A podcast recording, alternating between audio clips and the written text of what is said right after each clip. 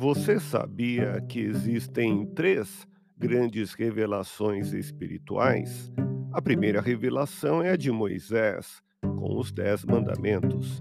A segunda revelação é a de Jesus, com o Evangelho, que nos revela a lei de amor incondicional quando nos diz amar a Deus acima de todas as coisas e ao próximo como a si mesmo, e nos fala da importância de praticar o bem nas bem-aventuranças. Bem-aventurados os pobres de espírito, bem-aventurados os que choram, bem-aventurados os mansos, bem-aventurados os que têm fome e sede de justiça, bem-aventurados os misericordiosos, bem-aventurados os limpos de coração, bem-aventurados os pacificadores, bem-aventurados os que são perseguidos por causa da justiça.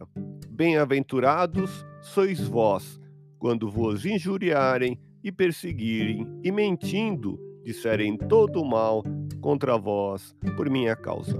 E a terceira revelação é o Espiritismo, revelando o mundo dos espíritos, a vida depois da morte e a imortalidade da alma. Quer saber mais?